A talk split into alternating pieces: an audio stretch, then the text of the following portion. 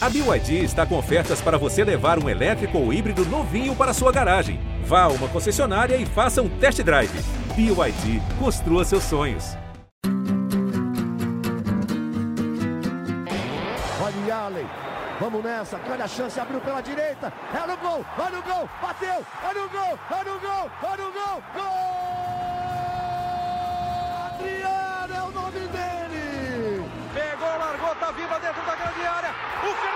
Bate, gol! Faz o gol, garoto. Faz o gol, faz o gol, faz o gol, faz o gol. É no gol, é no gol, é no gol. É do Inter. Torcedor Colorado, iniciando mais um podcast aqui em Gé. Globo, episódio 260. O Inter perdeu em casa para o Coritiba pelo placar de 4 a 3. O Coxa, vice-lanterna do Campeonato Brasileiro, e um time que provavelmente estará na segunda divisão em 2024. Um resultado desastroso, muito ruim para os planos de Eduardo Cudê. E agora o Inter está praticamente com chances nulas de buscar uma vaga na Libertadores de 2024. Pela projeção de momento, precisaria somar 24 pontos em 24 possíveis, ou seja, conseguir oito vitórias nos últimos oito jogos, mas pelo que o time mostra dentro de campo, sabemos que isso dificilmente acontecerá. Então o Inter vai ter pela frente aí no próximo ano uma Copa Sul-Americana. Estamos neste podcast ao lado de Tomás Rames, repórter de Gé. Globo, e Luca Pumes, torcedor influenciador. Luca, torcedor colorado, né? Todos já conhecem esta rica figura. E eu sou Bruno Ravazoli, também repórter de Gé. Globo. Tomás Rames, o teu destaque e aquele abraço. Uh, a Libertadores era uma forçação de barra, né? Sejamos honestos. Né? O Inter não iria, nós já sabíamos que o Inter não iria para a Libertadores, mas poderia ser pior do que tomar quatro em casa para o vice-lanterna. Mas tinha uma coisa, eu errei, que foi a nota que o Inter soltou hoje de manhã uma nota com reclamações contra o árbitro de Inter 3 Curitiba 4. Luca Pumes, filho do seu Josué, amigo de Mano Brown, o homem do rap. Manda teu destaque aí, Luca. Aquele abraço. Amigos, é uma satisfação estar com vocês. Uh, não é uma satisfação o contexto. Estou bem consternado com essa derrota. Obviamente, é, eu acredito que a expulsão do Vitão no começo do jogo tenha determinado todos os fatores que se, que se sucederam, mas a maneira com que o Inter se comportou uh, ao, ao, lidar com esses fatores não foi a melhor das maneiras. Uh, acho que o Kudê teve algumas uh, decisões bem contestáveis tomadas por ele e, ao mesmo tempo, é impressionante como um time que tá com um a mais consegue tomar três gols. Isso diz muito sobre o tamanho do problema que é o Inter ter tomado quatro desse time. Assim, é impossível excluir do contexto do jogo a expulsão do Vitão logo com oito minutos, né? A falta acontece com cinco ou seis, o Vitão recebe cartão amarelo, o árbitro, muito ruim por sinal, foi chamado pelo VAR, revisou o lance e corretamente aplicou o cartão vermelho pro Vitão. Não Mas, tinha o assim, que né? revisar, né? Tipo, era, era eu, eu, eu, só deixa eu fazer esse parênteses. Não tinha o que revisar, né? Tipo, não tinha. Ali, ali qualquer pessoa que conhece um pouquinho de futebol sabe que era lance para cartão vermelho direto, né? O Vitão dá um carrinho por trás num cara que estava invadindo a área e ficaria cara a cara com o Rocher, né? Então, assim, uh, partindo desse princípio aí, também entrando um pouquinho no destaque do Tomás, o árbitro péssimo. Não fosse o vídeo, não fosse o monitor, não teria árbitro porque praticamente todas as decisões dele passaram por uma revisão ou por um auxílio do cara da cabine. Mas assim, o, o Inter tem Vitão expulso com oito minutos, mas o que fica do resultadismo é que o Inter leva quatro em casa do penúltimo colocado e de um time que tem suas limitações e que provavelmente estará na Série B do ano que vem. Eu destaco, Tomás, que o Inter colecionou erros, colecionou equívocos e, e, e estas falhas vão do treinador ao centroavante. Passam por todos os setores da equipe, sem exceção. O Inter, com um a menos, fez um jogo muito ruim e merecidamente foi derrotado por um dos piores times do Campeonato Brasileiro. Sem dúvida, Bruno. Apesar de o Inter né, achar que o, o árbitro tenha influenciado no placar, o Inter perdeu, bem perdido, e porque mereceu perder, né? Uh, ninguém toma quatro gols do vice-lanterna impunemente, né? A defesa do Inter vaza sempre. Uh, dessa vez vazou com galhardia, né? Porque conseguiu tomar quatro, e se o Inter geralmente já entra para ter que fazer dois ou três na partida, dessa vez ele tem que fazer cinco, né? Fez três, jogou pouco o jogo inteiro, foi muito mal. É muito difícil achar alguma coisa boa nesse time do Inter hoje. Então, o Inter, né, fez o que. O Inter, pelo menos, né, acabou com a esperança do torcedor que ainda estava tentando acreditar que ia para Libertadores. Agora o torcedor já sabe, né, que o que ele tem mesmo pra... é fazer logo esses 45. Aliás, o Inter faz uma campanha péssima do brasileiro. O Inter não consegue sequer chegar na primeira página do Brasileirão, né? O Inter segue em décimo segundo. E daí é, arranjar uma vaga na Sul-Americana e 2024 o Inter tem que focar no Brasileirão mesmo, né? Fazer um campeonato digno ali e tentar buscar o título do Brasileirão. E, lógico, montar um grupo bom, né? Porque tá claro que esse grupo do Inter aí, o time do Inter é bom, mas tá claro que o grupo do Inter não é bom, né? E cada vez que troca uma peça, já fica evidente como o time decai. Quero te ouvir, Lucas, sobre esta derrota desastrosa do Inter para o Coritiba. A parte mais dolorida, Bruno, é estragar a sequência, né? Porque era questão de dar aquela embaladinha pelo que tabela proporcionou ao Inter, né? Adversários que estão em contextos difíceis. Uh, aí o Inter goleia o Santos de uma maneira histórica. Aí o Inter vai a São Januário e, e volta com uma boa vitória. Em um momento que o Vasco está se reestruturando, que o Vasco uh, realmente não é mais aquele Vasco que veio no primeiro turno aqui no Beira Rio e que colecionou derrotas no primeiro turno que foram até de certo ponto bem vexatórias por nunca conseguir competir. O Inter venceu esse Vasco. E na partida seguinte, tomar quatro gols do Curitiba é, é, é quase descabido, né? Tipo, tu vai olhar é, o contexto da partida contra o Vasco, vai pensar assim, bah, na próxima partida o Inter vai tomar quatro gols. Tu ia dar risada se alguém te dissesse isso.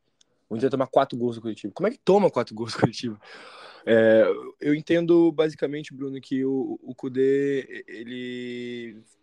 A ele faltou uma nova estratégia de jogo. Eu, eu acho que a ele sobrou teimosia. Uh, ele se apegou muito na maneira que o Inter tem de jogar e que funciona muitas vezes. A pressão uh, que sufoca, atacar o tempo todo, etc. E achou que poderia fazer isso mesmo com a falta do Vitão. Então fica claro que ele diz assim, ó, eu vou confiar nesse time aqui. E esse time aqui, mesmo assim, pode me, me dar a vitória. E aí o Curitiba mostra que pode ser ruim, mas também tá morto as contratações que o Curitiba fez uh, deram um, um, upgrade no time, mas também não, não fizeram o, o Curitiba virar o, sei lá, não, não dá nem para comparar com, eu ia dizer, não, não virou Barcelona, é óbvio que não virou Barcelona, não, não virou nem o, o sei lá, o Cuiabá, não virou, não virou, mas, mas melhorou.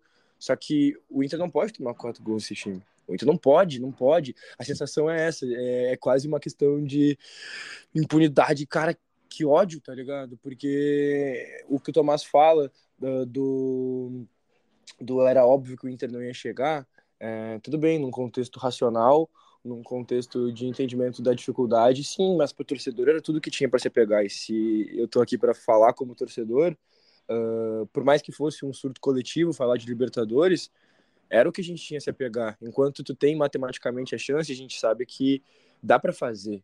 A gente já viu, sei lá, o Fluminense sair de uma, uma situação muito incômoda e buscar algo grande, São Paulo fazer a mesma coisa. A gente viu várias vezes no futebol uh, coisas que eram muito improváveis acontecendo. A grande questão é, é se o Inter não consegue manter um padrão uh, de atuação e se o Inter, além de não conseguir manter um padrão de atuação, o Inter não consegue ter recurso para mudar as táticas durante o jogo, caso coisas estranhas como uma expulsão a cinco minutos, né, que é estranho ao, a uma partida, uh, não é o habitual, uh, acontece, o Inter não tem recurso para nada, porque o futebol ele não é só a escalação inicial, o futebol ele é a, a, a, troca do momento, o futebol ele é o entendimento do adversário, a leitura do posicionamento dos jogadores, o futebol é tudo, e a isso, infelizmente, está faltando uh, uma visão de Eduardo Cudê Ele é um treinador que eu gosto muito, ele é um treinador que eu manteria muito para 2024, mas para algumas coisinhas ele tem que desapegar da teimosia dele. Eu acho importante salientar sobre essa ilusão de Libertadores que se criou no ambiente colorado. E, e, e vamos lá, né? Não se criou essa ilusão de fora para dentro. Essa ilusão foi criada de dentro para fora, externado por jogadores, dirigentes, pelo técnico Eduardo Cudê, do jogo a jogo, somar três pontos, encurtar diferença. Luca Pumes disse há dois ou três podcasts que acreditava. E matematicamente era possível e, e, e a crença do Luca era legítima. Tomás Rames e eu discordamos. Tomás Rames e eu adotamos um discurso, vamos lá, não vou colocar realista, vou colocar pessimista. Adotamos um discurso de que não, é, é improvável, quase impossível o Inter conseguir a Libertadores. Mas vejam só, o Inter abre a rodada nove pontos atrás do G6. Com as vitórias de Grêmio e Galo, a diferença vai para 11. O Atlético Paranaense empata em casa. Ou seja, se o Inter vencesse, ficaria a oito pontos do G6, faltando oito rodadas. Aquela ilusão ia ganhar força. E o Inter, dentro de casa, tropeça e, e, e praticamente inviabiliza qualquer possibilidade de Libertadores. Então, assim, mesmo com, com toda essa loucura que se criou no, no, ambiente colorado, se o Inter tivesse vencido, o Curitiba estaria a oito pontos distante. Uma classificação seria improvável, mas ainda assim estaria vivo. Agora, o Inter, uh, até coloquei hoje né, em Gé. Globo, que foi uma noite em que o Inter deu adeus a qualquer possibilidade de Libertadores. O Tomás levantou o dedo, o Tomás quer falar. É, eu discordo do que tu disse, né, Bruno? Porque se, se o Inter precisaria descontar oito pontos em oito rodadas, não tem. Uh, tu não vai tirar um ponto por rodada. É, para mim, é, tem que ser frio, entendeu? Não adianta. Se faltavam nove pontos em nove, falta oito em oito, dá elas por elas. Não, mas assim, é aquilo que eu disse, é o discurso de dentro para fora. Ah, não. É, é o discurso do vestiário para o torcedor. E aí, por exemplo, o Luca Pumes acreditava, muitos torcedores acreditavam, e assim, seguindo a lógica, o Inter abriu a rodada a nove pontos, poderia ter terminado a oito. É, isso é que é isso. Para mim, daria elas por elas, porque de nove para oito com uma rodada menos, uh, tu não andou nada, se for sendo racional, entendeu? Tipo, a distância segue muito, muito grande, tu tá longe do objetivo. Então, não adianta, era só é, tu te dar um passo de formiga e sem vontade, como foi o Inter, né? Então, não, o Inter sempre teve fora da Libertadores, foi perfeito, a direção e o grupo de jogadores tentou vender a ideia, e aí eles estão certos, né? Porque eles têm que tentar, até porque eles precisam ter o apoio da torcida, né? A torcida comprou, tanto que foi no estádio com em grande número, mas o time mostrou que é frágil, né? O time tem problemas e conseguiu sucumbir diante do segundo pior time do país. Enquanto o Luca falava. Eu, eu, eu, eu, queria fazer um parênteses só. É, um pouco desse discurso também é o teu que se apegar, né? Porque depois que o Inter perdeu pro Fluminense e não sobrou mais nada na temporada, uh, foi um, uma questão de, de, de, ter alguma coisa para sair daquela ruína, né? Foi uma derrota muito dolorida e, enfim, é, por mais que fosse um, alguma coisa muito difícil de acontecer, bom, o torcedor precisa ter alguma coisa para se apegar, né? E se matematicamente era possível, que se tentasse, que se tentasse ao máximo fazer isso dar certo. E vamos lá, né? Matematicamente ainda é possível, né? Pela projeção é. de momento, o Inter precisa vencer 8 de 8, somar 24 em 24. Então, assim, matematicamente é possível, né? Mas se, mesmo com uma vitória sobre o Coxa, uh, o cenário já seria bem complicado, depois de perder para o vice-lanterna, né? E, e, e não conseguir mostrar regularidade, né? Porque assim, ah, o Inter precisa ganhar 8 de 8. Sim, o Inter não consegue ganhar três seguidas, né? Com o Mano Menezes, com o Eduardo Cudê, com o time titular, com o time não titular. Tomás levantou a mão de novo. Uh, e isso que o Luca falou só prova como o ano do Inter é muito ruim. Isso tem que ficar uhum. bem claro, né? É muito ruim o ano do Inter. E Bruno, você foi preciso. Oito jogos, o Inter precisa ganhar oito em oito. O Inter ganhou 10 em 30. É. Não tem o que falar. O Inter perdeu mais do que ganhou. O Inter perdeu 12. Não tem o que discutir. Há momentos atrás, há alguns minutos, o Luca falava sobre o Eduardo Cudê, falava sobre as, as questões do jogo e tu, naquele momento, levantou a mão e pediu a palavra. O que, que tu queria dizer ali sobre o jogo do Inter, a derrota e também alguma questão ligada a Eduardo Cudê? Olha, Bruno, tem tanta coisa para falar, né? Vamos lá. A derrota do Inter, né? Dá para dá pra escolher por onde começar, né? Foi preciso. É, óbvio, perdeu um, o Vitão com oito minutos, complica, mas aí a leitura do Cudê tá errada, né? Porque o Cudê tenta ir ajeitando as melancias, é, empurra o Johnny para trás, o Arangues para trás, e ele só coloca o Igor Gomes quando toma o gol. Ou seja, ele esperou, ele já tinha um problema e ele esperou mais um problema para tentar corrigir. O Inter vai errando. O Cudê, é, eu acho que você foi bem ali. O Cudê prepara bem os jogos, mas ele tem muita dificuldade para ler o que acontece e conseguir arrumar. Ele tem essa dificuldade. Uh, ele teve contra o Fluminense, ficou evidente, né? Tanto que tá fora. No Grenal, ele também teve uma dificuldade contra o Vasco mais uma, e, e isso vai provando, entendeu? A dificuldade que ele tem para entender o que acontece durante o jogo e, e, corrigir os problemas e as dificuldades que aparecem. E aí vai acarretando toda essa confusão que o Inter está passando e essa campanha do Inter que é muito ruim. E vamos ver se o Inter chega a 50 pontos no Brasileiro. Né? É, eu, eu queria falar um pouquinho do jogo e da série de erros, né? Eu abri o podcast falando que o Inter colecionou erros contra o Curitiba. Assim, vamos por partes. Depena no lugar de Wanderson. Eu considero um erro, mas é discutível. É uma questão tática, uma questão estratégica do treinador. Há quem concorde, há quem não concorde. Não sei se eu aponto como um erro, mas eu não gostei da escolha pelo Depena. Porque assim, o Depena em 2023 mostrou muito pouco. Nós sabemos que ele passou por alguns perrengues, né? Passou por problemas particulares. E olhando para o Depena, aparentemente é um cara que está distante do auge técnico e físico. Ele está muito abaixo. Na meia hora que esteve em campo, o Depena foi muito mal. Muito mal mesmo. Então, assim, eu, eu entendo que o Cudê vê Pedro Henrique como um atacante, vê o Pedro Henrique ali como um Alan Patrick, como um Valência. Mas ano passado, naquele bom momento da campanha do vice-campeonato, era Wanderson ou Pedro Henrique. O Pedro Henrique já fez o lado. Não seria nenhuma novidade para o Pedro Henrique trabalhar do lado em casa contra o Coritiba, precisando de um time mais incisivo. Mas tudo bem, deixo essa de barato, tá? Aí o torcedor colorado pode mentalizar se prefere DP ou Pedro Henrique. Não aponto exatamente isso como um erro. Mas assim, o, o Inter tem Vitão expulso e o Cudê inacreditavelmente não coloca um zagueiro. Se tá 40 do segundo tempo, 35 do segundo tempo, tá perdendo de 1 a 0, bom, aí tu recua Alan Patrick pra zaga e empilha atacante. Aí tá tudo certo. Mas o Kudê, com oito minutos de jogo, ele erra totalmente na leitura. Ele, ele se achou Guardiola, ele achou que Johnny era Rodri, ele achou que era só recuar um volante, recuar o Arangues. E o que, que o Inter fez? O que, que aconteceu com o Inter? O Johnny virou zagueiro, o Arangues virou primeiro volante, o Depena era ponta, o Alan Patrick era atacante, o Ener Valencia era atacante, e o Inter cedeu o setor mais crucial de um, de um esporte uh, chamado futebol, que é o meio de campo. O Cudê deu o meio de campo Coritiba, foi um erro me desculpem se eu estou exagerando, mas foi um erro amador do Cudê. Foi uma péssima leitura de jogo do Cudê. Péssima, ele deu o meio-campo para o Coritiba, que teve gol anulado, teve chance de gol, bola na trave e no rebote gol do Garcês. Aí o que, que acontece? Toma o gol e chama o Igor Gomes, assinando que cometer ali um erro. Aí dentro de campo, o, o Inter coletivamente foi um desastre. Coletivamente o Inter não funcionou. Passa pelo Vitão, repito, não dá para excluir do contexto do jogo, a expulsão do Vitão. Aí também entram as individualidades. Dalbert, muito mal. O Rocher estava em Nárnia no jogo.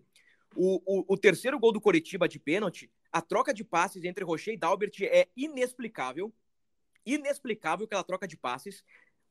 Com um a menos, meu amigo, é bola para frente. Devolve a bola pro Coritiba lá pro goleiro. O Inter trocou passes até errar.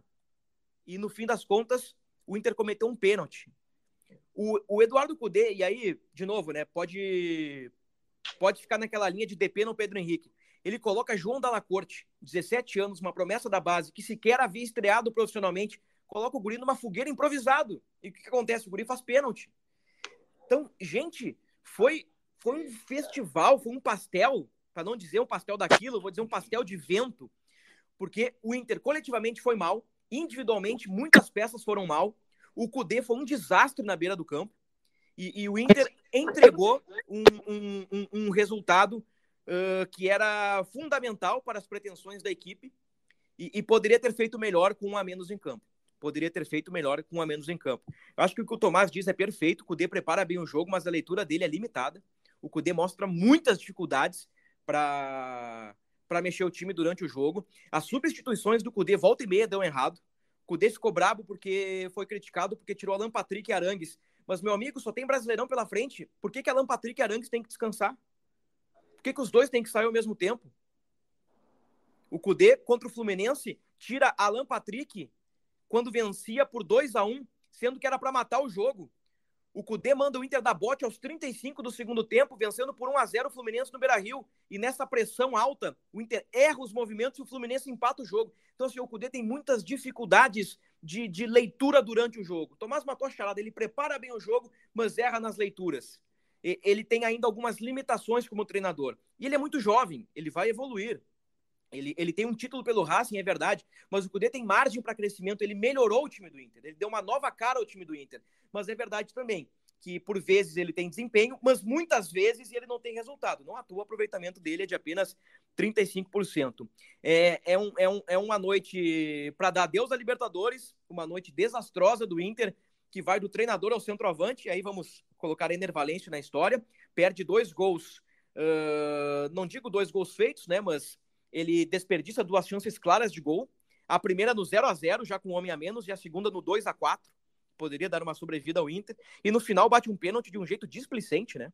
Essa é a grande verdade. Ele dá um, um tapinha sem força, o goleiro defende, no rebote ele faz o gol. Assim, uh... no geral, é um jogo que ele é mais difícil de ser analisado, porque o Inter teve um jogador a menos desde o início. Mas no fim das contas, este jogo ele deu muitas amostras para análises. Muitas amostras. E uma delas é que eu já não sei mais se Cudê é o nome certo para 2024. Eu, eu já começo a ter dúvidas. Eu sei que o Inter melhorou com o Cudê.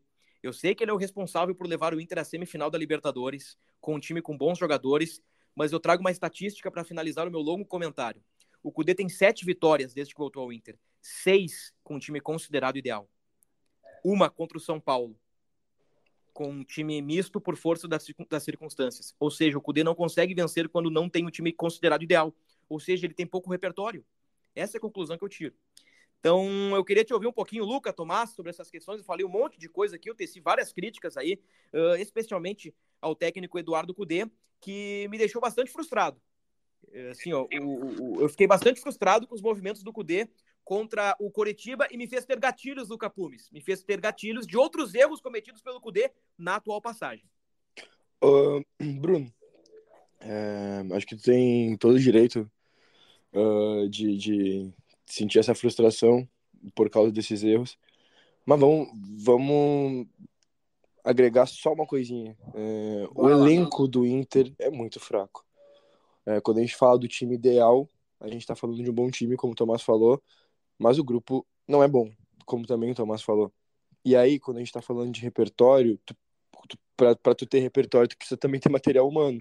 Então, eu, eu, eu concordo com tudo que tu falou.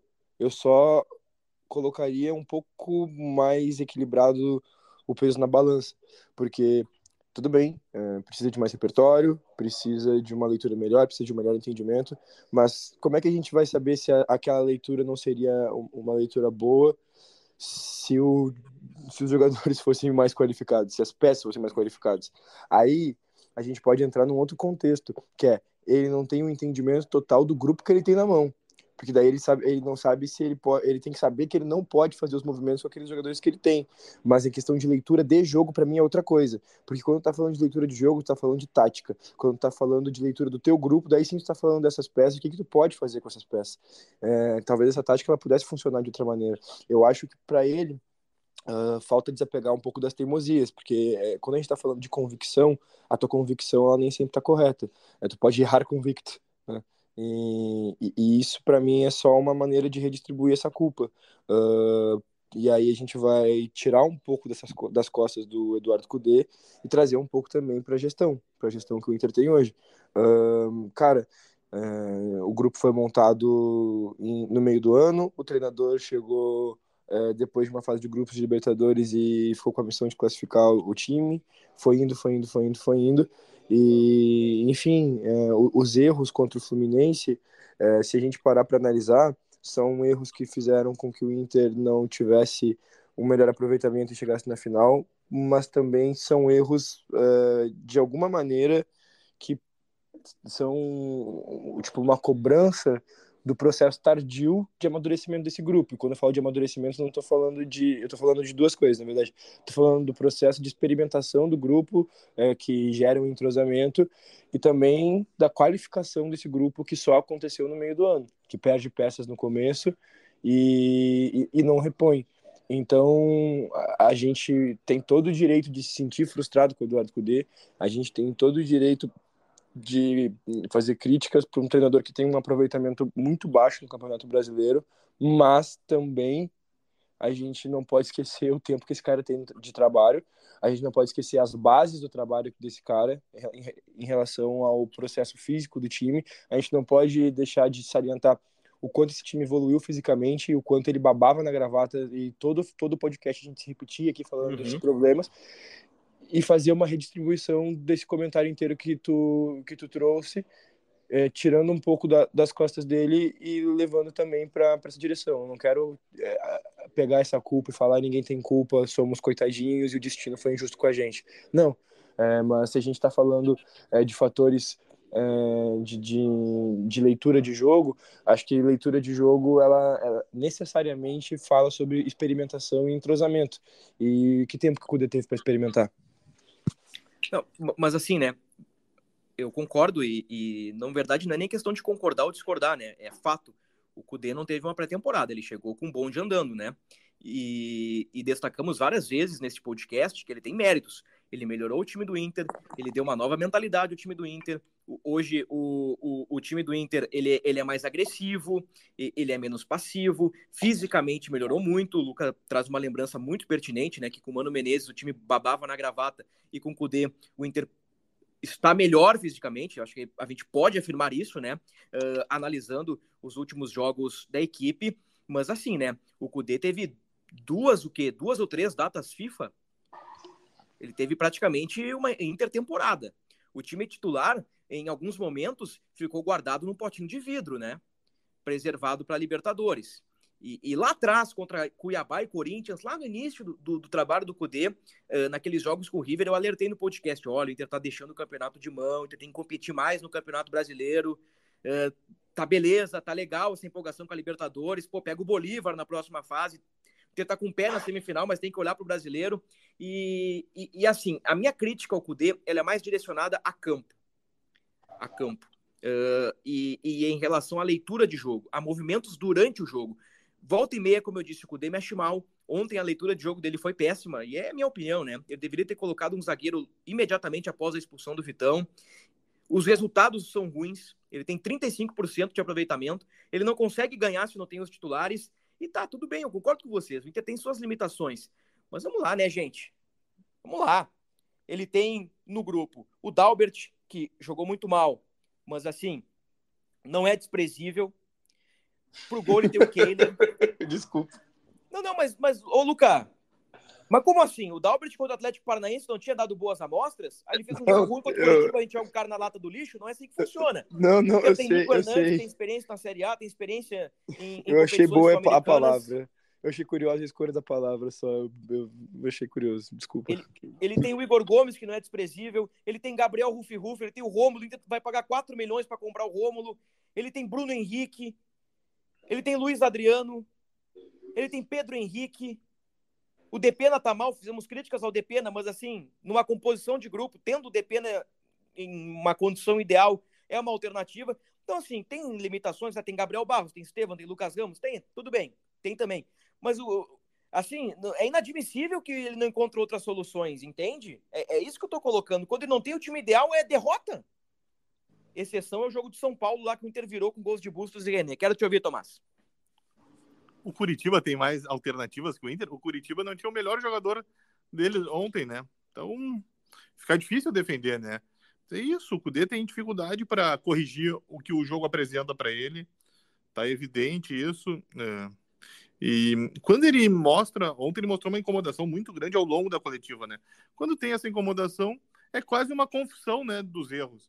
Chega até uma hora que ele até fala: ah, quando eu ganho eu sou um gênio, quando eu perco eu sou um boludo. Hoje eu sou um boludo. Boludo é idiota, né, pro espanhol. Pro, ó, pro espanhol, né, no caso a língua. Mas é isso, ele mesmo tá admitindo que ele não consegue achar uma forma desse time engrenar.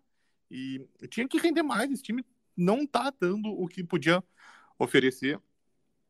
Eu já disse mesmo, e o Luca até agora citou, óbvio, a direção vai ser sempre a principal culpada, porque é ela que monta o grupo e ela escolhe o treinador, né? Então, uh, o principal erro vem lá de cima e vai caindo, vai abrindo o leque, né? Mas o Cudê tinha que oferecer mais para esse time. Uh, ele acaba engessado, né? Você citou há pouco a questão do ah, eu que você achava que tinha que jogar o Pedro Henrique, mas é isso. O Cudê, ele tem a estratégia dele e aí ele fica nessa dentro dessa caixinha e ele tem dificuldade. Por exemplo, para ele, como o Dalbert vai por fora e não por dentro, como é o René, então o Pedro Henrique não vai se encaixar. E vai sendo justamente isso, entendeu? Por ele ter uma ideia muito fixa, acaba faltando repertório. Eu acho que é por aí. E assim, né, gente? Uh, a gente tá aqui claro, num tom bem mais crítico do que o normal, porque a derrota para o Coritiba, ela praticamente encerra a temporada do Inter, né? Vamos lá, vamos ser sinceros, vamos ser realistas, melhor dizendo, né? Hoje o Inter tem que somar os pontos para não ser rebaixado. E não será rebaixado. O Inter não luta contra o rebaixamento. Mas assim, Libertadores ficou para trás, o objetivo é somar os pontos necessários para escapar do rebaixamento matematicamente e alcançar uma vaga na Sul-Americana. É isso. Faltam oito jogos para o Inter e o objetivo é esse. E, e, eu sempre comento no podcast, Luca Tomás, torcedor colorado, e, e assim, é um convite à reflexão. Não tem como recortar o Inter A, o Inter B, o Inter C da temporada, é o mesmo Inter. É o mesmo Inter, não tem como. Ah, o Inter do Cudê é isso, porque o Inter do Mano é aquilo. Não, a temporada no todo é ruim, não tem como desvincular uma coisa da outra. É o Inter que no Gauchão fracassou, na Copa do Brasil fracassou, no Brasileirão tá fracassando, que fracassou na Libertadores, um pouco melhor, é verdade, deu esperança, é verdade, mas fracassou também.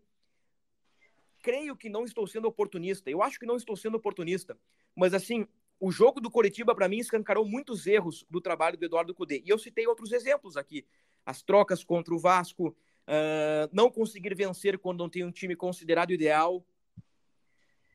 O jogo do Fluminense no Beira-Rio, em que o Inter pressionou a saída de bola dos caras aos 35 do segundo tempo. As trocas no jogo do Maracanã. Quando o treinador adversário mexe as peças, o Cudê demora para entender. Então, assim, ó, Dissemos no início do podcast, é um jogo fora da curva pela expulsão do Vitão? É, mas ele escancara algumas coisas. E para mim escancarou alguns problemas que o Cudê já tem demonstrado na atual passagem pelo Inter. Repito, ele tem méritos, ele melhorou o Inter em alguns aspectos, mas ele ainda não conseguiu dar uma boa resposta em outras. Para 2024, Uh, eu dou um passo atrás. O Tomás já deu esse passo atrás uns três ou quatro episódios. Eu dou um passo atrás e, e, e vou analisar com carinho as últimas oito rodadas do Inter do Campeonato Brasileiro para ter uma opinião definitiva sobre o Eduardo treinador, mas ele tem claramente alguns problemas. E vamos lá, né? O Cudê é um técnico jovem. Ele tem o quê, Tomás? 40 e... 49 anos. Não, técnico muito jovem, né? Ele tem uma margem para crescimento muito grande. Muito grande. D ele, ele desponta como um, um futuro baita treinador, mas hoje ainda ele, ele apresenta alguns equívocos. E, e existe a ala cudesista, né, que, que vai me odiar depois deste episódio, tem o, o, os anti cudesistas que vão me amar depois desse episódio, mas eu estou tentando trazer um, um, uma linha de raciocínio, né? E, e convidando uh, o torcedor colorado a, a, pensar nesse momento com carinho nessa questão que envolve o treinador. E, e vamos lá, né? Saindo um pouquinho do Cudê, o Rocher, como, como eu brinquei no, no podcast, o Cudê tava em Nárnia, né? O Cudê não, perdão, o, eu sempre troco o Rocher com o Cudê, então vamos, deixa o Cudê de lado. Rocher, o Rocher parecia em Nárnia. No primeiro tempo, ele deu um passe no pé do jogador do Coritiba que deu quase gol. Ou foi o gol anulado, não lembro agora. No segundo tempo, ele tem uma troca de passes com o Dalbert inexplicável. O Valência, de novo, né? Fez o gol, é verdade, mas eh, faltou um pouquinho de, de, de, de poder de decisão para o Valência eh, fazer o gol de cabeça quando o jogo estava 0 a 0 o Inter já com um homem a menos. Individualidades eh, muito mal no jogo, né? mas é isso. É, um, um resultado, assim, que que, que acaba com as esperanças, né? Se, se existia uma luz no fim do túnel, era essa essa possibilidade de Libertadores. Agora, a luz do fim do túnel é o Inter somar o máximo possível de pontos e conquistar uma vaga na Sul-Americana e, e, preparar o clube para um pleito que promete esquentar, né? Depois desses resultados recentes aí, acho que o pleito vai esquentar. O, o Tomás, Tu disse que tem coisa pior que a atuação do Inter contra o Curitiba. O que seria? Uh, a nota que a direção soltou na manhã dessa segunda, né? O Inter reclama da, das decisões do árbitro. Você falou bem, o árbitro foi mal mesmo no jogo. Ele errou muito para o Inter e para o Coxa, né? Só que tem uma parte ali que hum, aí complica, né, para defender o Inter. Uh, vamos lá. Lá na, no penúltimo parágrafo do, da nota do Inter diz: Por fim, o pênalti para a equipe visitante foi assinalado em jogada extremamente confusa, visto que o auxiliar número 2, Leonardo Henrique Pereira, já havia levantado a bandeira, indicando a paralisação do lance antes de a falta ser cometida. Uh, bom, aí é difícil, entendeu? Porque aí não é o CUDE que não sabe a regra, aí não é o grupo de jogadores que não sabe a regra, a instituição do Inter não sabe a regra. Uh, se o juiz levantar, se o bandeira levantar a bandeira, não quer dizer que o jogo parou. Decide, o árbitro decide o que vai acontecer. Se o árbitro mandou o jogo seguir, o jogo segue. Então, é difícil. Ah, vamos lá, né? Uh... Mas aí, aí, só uma. Só uma é... Vai lá, vai lá, Lucas.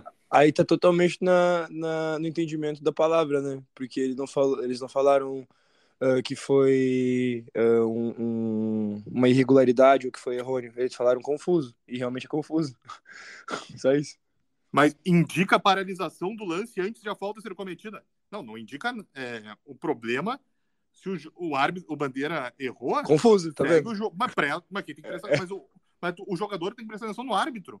Tudo bem, tudo bem. É, é assim, mas no momento em que acontece é, um, um ó, normalmente a gente vê é, o bandeirinha levantar e o, o, juiz assinalar ou não, né? tudo certo. Mas se uma pessoa da equipe de arbitragem faz, de, faz uma coisa e o outro diz outra, aconteceu ali entre os dois uma confusão. Para mim, tá, a, a escolha de palavras diz isso. Prosseguir, né? É, no jogo tem um prosseguir, né? Tanto que o árbitro cansa de fazer empurrar os dois braços para frente para mostrar, né? Segue o lance. Assim, é claro que o bandeira levantar um instrumento de trabalho ali numa jogada, o, o, um jogador pode ficar desatento, pode parar a jogada, mas assim, beabá do futebol, né? No apito. E, e tem outra, né? Convenhamos, né, gente? O árbitro fraco, já falamos aqui, né? O árbitro muito fraco. Não fosse o, o, o, o vídeo, não teria árbitro, né? Ele apitou pela televisão o jogo de ontem. Muitos cartões, faltas equivocadas. Mas vamos lá, né? Vamos, vamos, assim, ah, o Ravazoli chupou um limão antes do podcast. Pode ser, um, chupou. um ou um siciliano. Escolha o seu limão preferido. Eu prefiro o siciliano. Embora, por muitos anos da minha vida, parece uma loucura, né? Eu comia limão com sal. Eu descascava o limão Tahiti e comia com sal. Eu gostava disso, era uma refeição. Mas eu, eu, parei, com, eu parei com isso aí. Mas assim, ó, o pênalti no Maurício e do Nico Hernandes são extremamente discutíveis. Extremamente discutíveis. O, o, toque no Maurício, ele é muito sutil. Se o árbitro não dá aquele pênalti, tá tudo certo. O pênalti no Nico Hernandes, olha, eu, eu para mim é um equívoco total do VAR em solicitar a revisão. Em solicitar a revisão. Agora, o Bandeira levantou e confundiu a galera? É, pode ter confundido. Pode ter confundido. O Bandeira se precipitou, é verdade. Mas assim, acho que não justifica essa nota aí. É... Porque o Inter também, né, teve, teve um, dois pênaltis ali que não foram claros.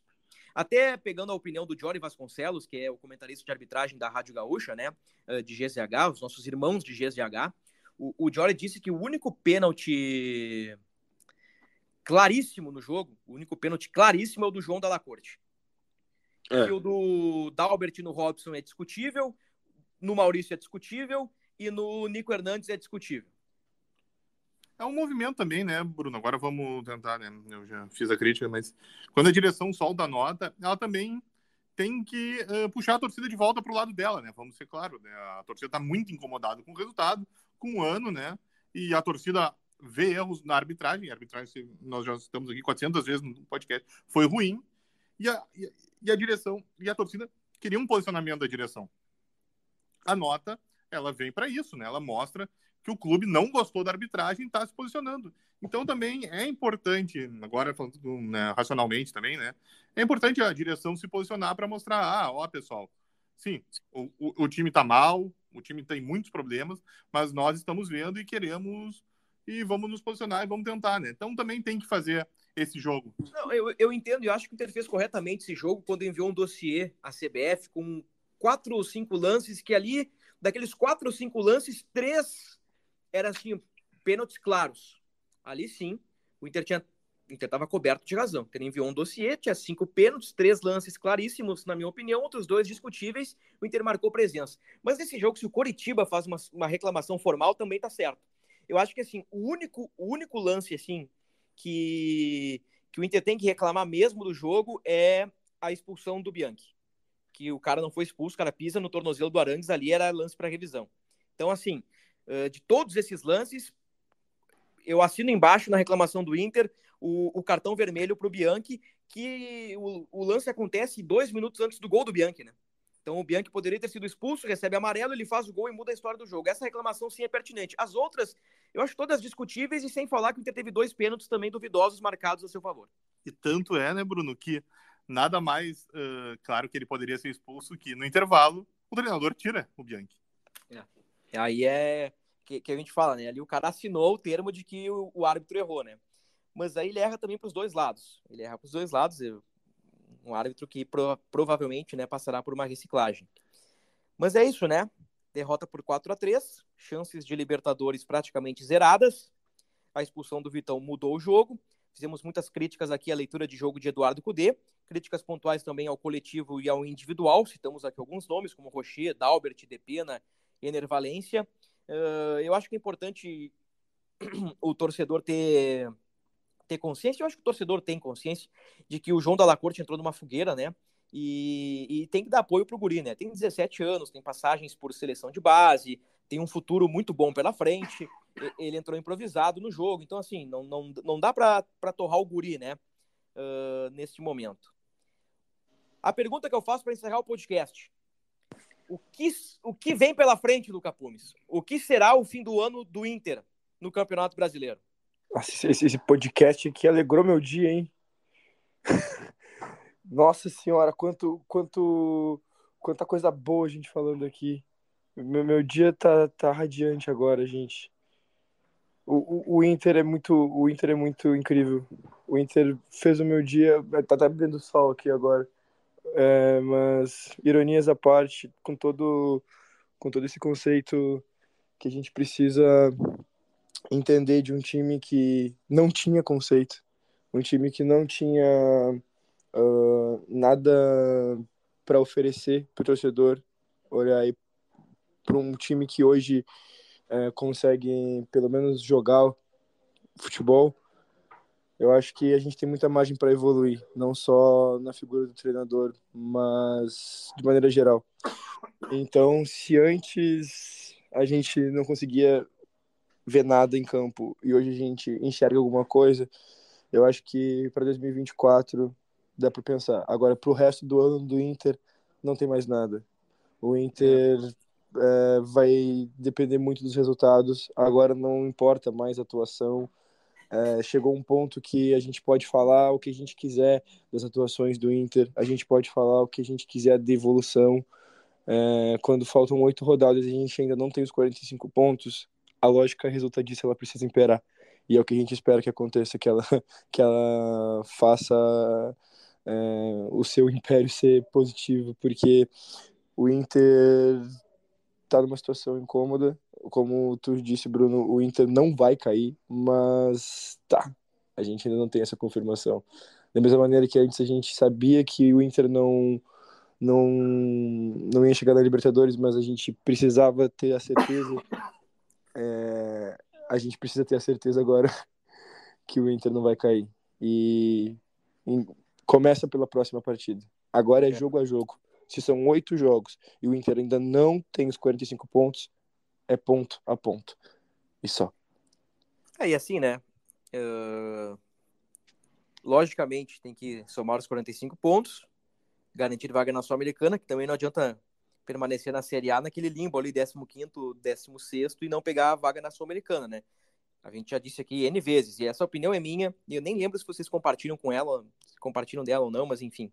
É que a Sul-Americana é a segunda divisão dos torneios continentais, né? Não à toa que a final da Sul-Americana agora no último sábado foi Fortaleza e LDU, né? Convenhamos, é a segunda divisão do, do futebol sul-americano. A Libertadores é o sonho de todo mundo, todo mundo quer jogar a Libertadores. Mas assim, é melhor ter a Sul-Americana do que não tê-la, né? Então, garante a Sul-Americana. uh, não é possível dizer que o Inter está de férias porque tem compromissos com a tabela de classificação e porque tem um pleito pela frente. E, e eu estou sentindo aqui, é feeling, tá? É feeling, que vai dar uma esquentada nas próximas semanas. Muito pelos resultados de campo, né? É, é óbvio, fazendo uma leitura óbvia, que a oposição vai tentar se aproveitar do momento de instabilidade para atacar a atual gestão e, e, a atual gestão vai se defender da forma que pode, né, com talvez as contratações de Rocher, Valência, continuidade do Cudê. Sabemos que o Barcelos quer renovar com o técnico Eduardo Cudê. O Melo disse recentemente, Melo, Roberto Melo, candidato à oposição, disse que conta com, com Eduardo Cudê. Não sei se ele não, não vai dar uma recuada uh, nos próximos dias, mas enfim, né? Teremos uh, alguns episódios ainda pela frente, né? O Inter não entrará de férias, porque precisa garantir vaga na Sul-Americana e porque terá um pleito primeiro turno uh, já em novembro agora, né, nas, nos próximos dias, e se os dois alcançarem a cláusula de barreira de 15%, e os dois vão alcançar, pelo que sabemos, né, pelas informações que temos do Conselho Colorado, no dia 9 de dezembro, o sócio do Internacional, entre eles Luca Pumes, vai escolher o novo presidente para o próximo triênio, ou Alessandro Barcelos ou Roberto Melo. Dentro de campo, o Inter pega o América na próxima quarta-feira no Beira-Rio, Inter pega o Lanterna do Campeonato Brasileiro, que aliás deu trabalho para o Grêmio na última rodada, né? Uh, o Grêmio venceu graças a Luizito Soares por 4 a 3 uh, Eu disse na redação aqui e repito agora nos microfones: América Mineiro e Coritiba mostraram mais do que a tabela aponta. O América jogou mais do que os 20 e poucos pontos que somou. Ou 19. Quantos pontos tem o América aí, Tomás? Tomás está com a tabela aqui na frente dele. 19 pontos. O América jogou mais do que somou no campeonato. Vale o mesmo para o Coritiba, tá? Acho que o América poderia ter ali mais pontos. Não à toa, levou nove viradas no campeonato. E o Coritiba também tem time para ter mais pontos. Mas são coisas do futebol, né? O que, que, eu quero dizer com isso? É que o Inter, se chupar bala de novo, uh, corre risco de tropeçar mais uma vez. Então, é, é, é jogo para ganhar, é jogo para somar três pontos. Vitão tá fora, Johnny tá fora, Maurício tá fora, os três suspensos. René e Gabriel Rufi Rufi serão reavaliados, né? O, o, Gabriel ontem sequer ficou no banco de reservas, ainda por conta do problema no tornozelo no jogo do Bahia. Aí pode entrar o Igor Gomes na defesa, pode entrar o Gabriel ou o Rômulo no meio-campo. No lugar do Maurício é Depena o Gabriel Barros. Não vejo outras alternativas. As boas notícias ficam por conta do, dos retornos de Mercado e Wanderson. Não sei se eu falei do René, mas se eu não falei, eu repito, o René sofreu um desconforto muscular, né? Não jogou contra o Coxa, será reavaliado pelo departamento médico. Se não tiver condições, vamos de Dalbert. E se não for Dalbert, ou vai Depena improvisado ou João Dalacorte improvisado, né? O Cudê vai colocar o Dalbert, né? E, e, como eu disse, né? O Dalbert não é esse jogador que vimos contra o Coritiba. Acho que isso é importante deixar claro. Como o Rocher não é o goleiro que vimos contra, contra o Coritiba, e talvez o Cudê não seja o técnico, né? Que vimos contra o Coritiba. Embora ele já tenha algum histórico, né? E eu citei, e eu citei alguns elementos aí para embasar a minha teoria. Mas é isso, né, pessoal? Segundo o espião estatístico, o Inter tem 0,1% de chance de Libertadores, né? Convenhamos, né? É a mesma chance que o Tomás tem de, por exemplo, se casar um dia com, com quem, Tomás? Alessandro Ambrosio. Tá bem, Alessandro Ambrosio. Então o Tomás tem 0,1% e o Inter tem um 0,1% de Libertadores. Fechamos, Luca Pumes. O uh, que, que tem aí? Ah, tem, é bom. Precisa? Precisa do palpite? Tá bem. Desculpa ter desanimado teu dia, uh, Luca. Desculpa mesmo, viu? Oi? Desculpa ter desanimado teu dia aí. É, não, eu nunca te vi como hoje, eu acho. Tu, hoje tu tá palestrinha pra caramba. Tô, tô palestrinha tu, fura. E, e, e, parece que tu, e parece que tu tá jogando todo o sentimento pra fora. É. Tu realmente falou que estava incomodado e que te frustrou, então, é. enfim, é, fica aí o, o, abraço ao amigo. Se te consola, Bruno Ravazoli, também foi o fim da temporada para as pretensões do glorioso Atlas Vila Elizabeth, que é foi eliminado da Copa do Cartola da Liga dos Jornalistas pelo time de justamente Bruno Ravazoli. É, eu escalei a, Copa do Cartola. Eu escalei a defesa do Internacional. E eu tinha o Vitão que tomou um cartão vermelho e o Rocher. No gol, e o Inter tomou quatro gols. Então. É, acabou aí para mim. Parabéns pro amigo. Fica aí uma alegria pro teu dia. Tinha algumas coisas óbvias, por exemplo, defensores do Inter, defensores do Botafogo e defensores do Palmeiras. O Botafogo tomou um gol do Pita E agora abre margem para o Palmeiras chegar. Daí na próxima rodada teremos Botafogo e Palmeiras. Então ali o título tá tá em jogo, né? E o Inter levou quatro do Coritiba. Dá teu palpite para Inter e América, Lucas. Internacional e América 3x1 pro Colorado. E vamos tá lá. Colorado. Tomás? É bonita a fé do Luca, né? Tenho que admitir, né? Que homem maravilhoso, né? Que coração puro. Inter 1, América 3. Que isso, cara? Ô, Tomás, tá de sacanagem, Tomás. É, O Inter vai tomar 3x1 do América em casa. Assim... É. Meu, O Tomás tá. Tu falou, tu falou, tu falou que eu tô palestrinha, que eu tô, que eu tô um pouco cítrico, né? Não, não utilizou essa palavra, mas deu a entender isso, né? Eu tô um pouquinho cítrico demais no podcast. E assim, né? Eu, e eu acho que eu tenho razão no fim das contas, porque o Inter levou quatro do vice-lanterna em casa e, e se pega o, o aproveitamento do Cudê de 35% e tudo que o Inter fez no ano, né? É, tudo isso causa uma carga e uma hora o cara tinha que colocar para fora, né? Mas o Tomás também tá azedinho, viu, Luca? Não falou do Tomás, mas o Tomás também tá bem chateado aí com o momento do Inter. É que o Tomás tem o limão desenhado no DNA dele, né? Daí não surpreende. É, o sangue do Tomás é formado por, por, por suco de limão e, e outras substâncias aí, né? Muito bem. Uh, bom, já que o Tomás avacalhou aí colocando 3x1 pro América, eu vou avacalhar também. Vai ser 6x2 pro Inter. E na, e na quinta-feira, ódio ao Cudê. É o palpite mais possível. É o teu. 6x2. É o principal favorito pra rodada. É verdade. É, né? É, é isso. Não, acho, que, acho que é melhor parar por aí, né, Luca? Também acho, mano. Valeu, valeu, querido. Um grande abraço. Agora, realmente, uh, amigo de Mano Brown. É, recebi fotos. Luca Pumes, amigo de Mano Brown. Essa foi a maior fábula que tu criou na vida, com certeza. Nossa, foi uma hora vai... verdade. Eu sou um visionário. Eu sou um visionário. Luca Pumes, amigo e bruxo de Mano Brown. Aliás, fiquem atentos que no futuro o Racionais lançará um disco, um disco com participação de Luca Pumes. Essa é a minha próxima previsão. É, e aí peço um pouquinho de desculpa aí pelo. A, a voz tá um pouco ruim aí. A gente fez um final de semana bem intenso, né? Dois dias de festival aí.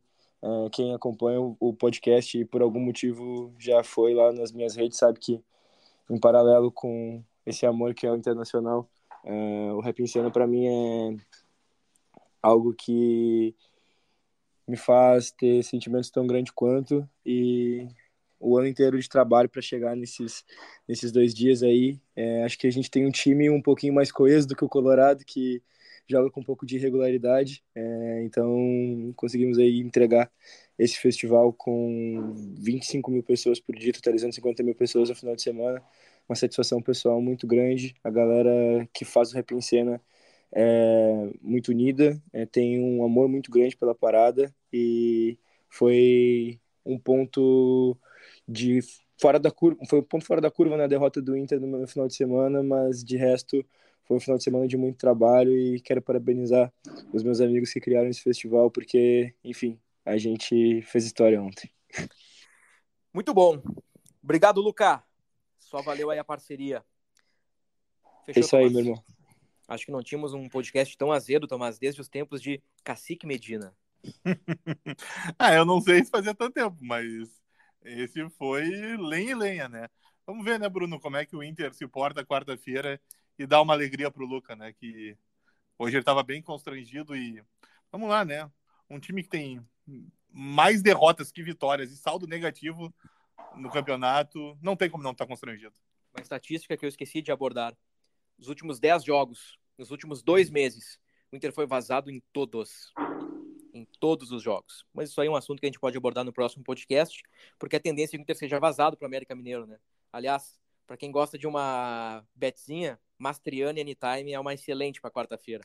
Então tá, torcedor colorado. Bom, vocês ficaram irritados comigo, eu peço desculpas, né? Ficaram chateados aí.